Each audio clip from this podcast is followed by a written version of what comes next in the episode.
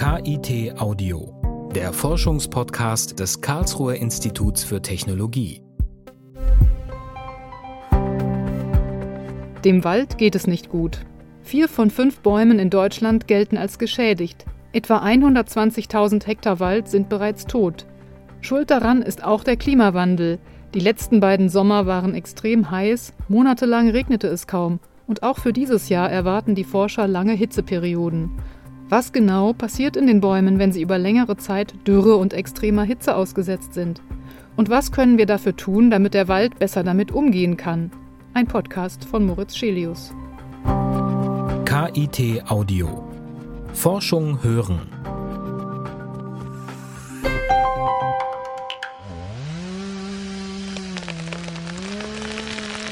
Sägearbeiten im Schwarzwald. Die Forstarbeiter holen sogenanntes Sturmholz aus dem Wald. In den letzten beiden Jahren sind in Baden-Württemberg etwa 5 Millionen Festmeter Fichtenholz mehreren Stürmen zum Opfer gefallen. Und dem Borkenkäfer. Der Schädling hatte leichtes Spiel. Vor allem jüngere Bäume, die noch nicht so tief wurzeln, waren durch die Trockenheit schwer geschädigt. Das kann man mit sich selber vergleichen, wenn man halt zu wenig trinkt oder ein bisschen angeschlagen ist oder unter Stress steht. Dann ist es so, dass man auch schneller krank wird. Sagt Hans Schipper, der am KIT das Süddeutsche Klimabüro leitet. Und das gilt ja auch für die Bäume so, dass sie halt keinen guten Widerstand mehr gegen Schädlinge aufbauen können. Und das sorgt dafür, dass sehr viele Schäden in den Wäldern entstehen. Fichtenholz ist seit Jahrhunderten die wichtigste Einkommensquelle des Schwarzwaldes. Nun gibt es ein Überangebot und die Preise sind im Keller.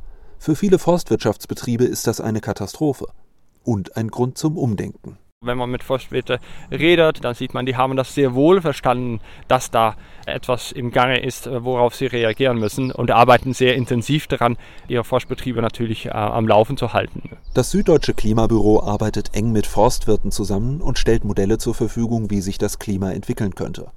Wie oft es in Zukunft aber konkret Dürresommer geben wird, das kann bislang kein Modell zuverlässig berechnen. Klar ist nur, dass die Wahrscheinlichkeit dafür zunimmt. Bis zum Ende dieses Jahrhunderts wird die durchschnittliche Temperatur im besten Fall um 1,5 Grad gestiegen sein und im schlimmsten Fall um 6 Grad. Je höher aber die Temperatur, umso mehr Wasserdampf kann in der Luft aufgenommen werden. Das erhöht das Potenzial für Extremereignisse. Im Sommer sind die Trockenperioden länger geworden und wenn es da mal regnet, regnet es ordentlich. Das ist das eine Problem. Das andere Problem ist, wenn es länger trocken ist, dann wird der Boden ja trocknet ja aus und wird hart. Und wenn es auch eine normale Niederschlagsmenge gibt, dann fließt das Wasser oberflächlich eben ab und dringt nicht in den Boden ein und ist so auch nicht für die äh, Pflanze zur Verfügung. Über das ganze Jahr gesehen wird es in Zukunft gar nicht unbedingt weniger Niederschlag geben. Aber der Regen wird immer öfter quasi sintflutartig vom Himmel fallen. Davon haben die Bäume dann wenig.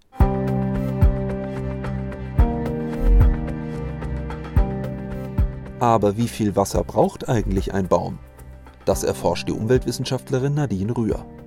Wir messen das zum Beispiel, indem wir kleine Nadeln in den Baumstamm bohren und über eine Temperaturmethode können wir dann bestimmen, wie viel Wasser da durchfließt. Das nennen wir den Saftfluss, wie viel Wasser fließt durch den Stamm fünf Liter vielleicht am Tag. Wenn der Baum klein ist, auch nur 100 Milliliter. Also es ist ganz unterschiedlich. Natürlich ein ausgewachsener Baum kann natürlich 50 Liter am Tag locker Wasser verdunsten, wenn er die zur Verfügung hat. Ja. Nadine Rühr und ihre Arbeitsgruppe beschäftigen sich damit, wie sich extreme Trockenheit und Hitze auf Pflanzen auswirkt. An ihrem Institut am KIT Campus Alpin stehen mehrere Bäume in Gewächshäusern, vom kleinen Kiefernsämling bis zur sechs Meter hohen Robinie. Die Temperatur lässt sich individuell einstellen, genauso wie die Luftfeuchtigkeit, die Kohlendioxidkonzentration und natürlich die Niederschlagsmenge. Was passiert nun, wenn ein Baum kein Wasser mehr bekommt? Zuerst schließt er die Öffnungen auf den Blättern, in denen er im Austausch mit der Luft steht. Am Anfang macht der Baum sehr früh die Spaltöffnungen zu, um weniger Wasser zu verdunsten, damit er halt nicht sofort austrocknet, weil wenn er austrocknen würde, wäre das das Todesurteil natürlich. Sind die Spaltöffnungen zu, bekommt der Baum auch kein Kohlendioxid. Das ist schlecht für den Klimawandel, denn weltweit nehmen die Wälder etwa ein Drittel des CO2s auf, das wir Menschen ausstoßen. Und es ist schlecht für die Bäume, denn Kohlendioxid brauchen sie als Nahrungsquelle. Und dann kommt man halt in eine Art Imbalance. Einmal fehlt das Wasser, auf der anderen Seite fehlen vielleicht auch bestimmte Reservestoffe. So was so ein Folgeschritt ist, was man zum Beispiel jetzt bei Fichten gesehen hat oder sehr stark annimmt, ist, dass durch diese Schwächung, durch eine Trockenheit weniger Reservestoffe vorhanden sind und die Verteidigung gegenüber Borkenkäfern schlechter wird und die Bäume halt anfälliger werden für sowas. Durch einen Baum verlaufen Millionen winzige Röhrchen, in denen normalerweise Wasser von den Wurzeln bis zu den Blättern befördert wird. Bei starker Trockenheit blockieren kleine Luftbläschen den Wassertransport. Das heißt, das Wasser kommt nicht mehr bei den Blättern an. Der Baum bekommt eine Art Herzinfarkt, eine Embolie. Wenn er daran nicht stirbt, hat er trotzdem Folgeschäden. Denn die Luftbläschen bleiben in den Röhren, selbst wenn der Baum wieder genügend Wasser bekommt.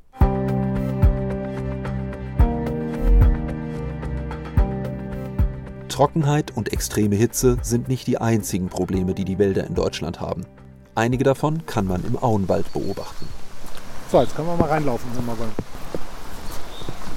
Unterwegs im strömenden Regen mit Florian Wittmann, dem Leiter des Aueninstituts am KIT, in seinem Forschungsgebiet der Rastatter Rheinaue. Die Auenwälder zählen zu den artenreichsten Wäldern in ganz Mitteleuropa. An manchen Stellen erinnern sie an einen Urwald. Es gibt sogar Lianen. Das zuständige Regierungspräsidium bezeichnet den Auenwald als intakt. Wittmann ist anderer Meinung. Stellen sich die unterschiedlichen Stockwerke eines Waldes vor, die natürlich wichtig sind für eine ganze Reihe von Lebewesen wie Vögel, Insekten, auch Säugetiere. Und Sie sehen hier, das ist halt alles ziemlich eintönig. Ja, Sie sehen hier ein Stockwerk, ganz wenig Unterwuchs. Und das könnte eben ganz anders aussehen.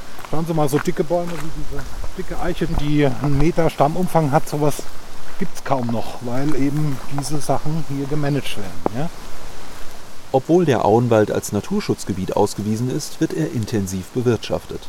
Dabei setzt die Forstwirtschaft vor allem auf Hybridpappeln. Die wachsen schnell und versprechen deshalb hohe Erträge. Für das Ökosystem sind sie weniger gut. Tiere zum Beispiel nutzen die Hybridpappeln kaum, weder als Lebensraum noch als Nahrungsquelle. Wittmann ist der Meinung, dass der Auenwald als Vollschutzgebiet ausgewiesen werden sollte. Dass man halt sagt, man nutzt diesen Wald forstwirtschaftlich nicht mehr. Und lässt auch zusammengefallene Bäume einfach liegen. Ja, Totholzreste, die halt dann 10, 15 Jahre im Wald liegen bleiben. Ist ja kein Problem. Und dann stellen sich eben wieder so eine Artenreichtum ein, der, der uns abhanden gekommen ist. Ja? 20 bis 25 Gehölzarten würden sich im Auenwald wieder ansiedeln, schätzt Florian Wittmann. Ulmen, Eschen, Wildbirnen, Schwarzpappeln, Weißdornen oder Faulbäume. Auch seltene Arten wie Tamarisken.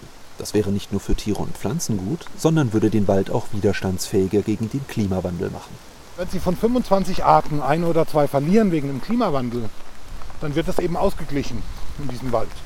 Wenn Sie aber nur drei oder vier Wirtschaftsbaumarten haben und eine fällt aus, dann hat das natürlich dramatische Konsequenzen. Also der Klimawandel würde natürlich auch einen naturnahen Wald äh, beeinflussen. Aber dem Wald als Ganzes wird es nichts ausmachen oder wenig ausmachen. Noch immer aber setzen viele Förster auf Monokulturen. Welche Folgen das haben kann, sieht man derzeit an den Fichten im Schwarzwald. Aber auch der Auenwald ist deshalb gefährdet. In den 90er Jahren sind hier neun von zehn Ulmen eingegangen. Aktuell droht ein Pilz den gesamten Eschenbestand zu vernichten.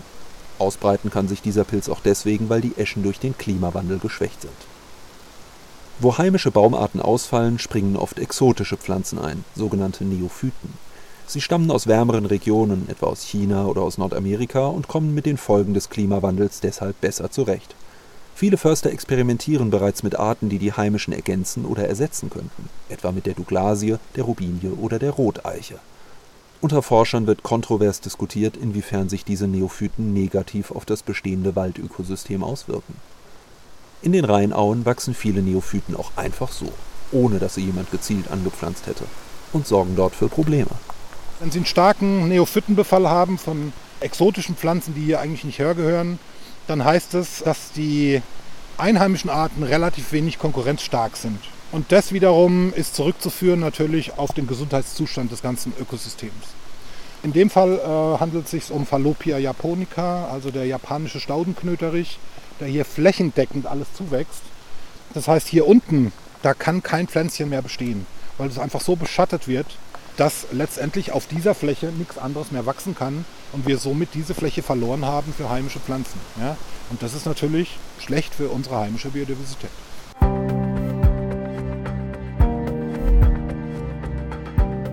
Wir brauchen den Wald als Erholungsort, als Lebensraum für Pflanzen und Tiere, als Wirtschaftsraum und als grüne Lunge im Kampf gegen den Klimawandel. Damit der Wald all das weiter erfüllen kann, ist es wichtig, ihn noch besser zu verstehen und die Forschung dazu in die Gesellschaft zu tragen. Da sollte quasi die Wirtschaft und auch Klimaschutz sehr eng zusammenarbeiten und nicht gegeneinander arbeiten, zu schauen, wie kriegt man eine nachhaltige Welt hin, die auch natürlich wirtschaftlich einigermaßen in Ordnung bleibt, äh, aber auch für das Klima positiv ist. KIT Audio. Forschung hören. Eine Produktion des Karlsruher Instituts für Technologie 2020. Redaktion Abteilung Gesamtkommunikation des KIT. Titelmusik Arthur Tadevosian. Weitere Informationen finden Sie unter www.kit.edu/audio.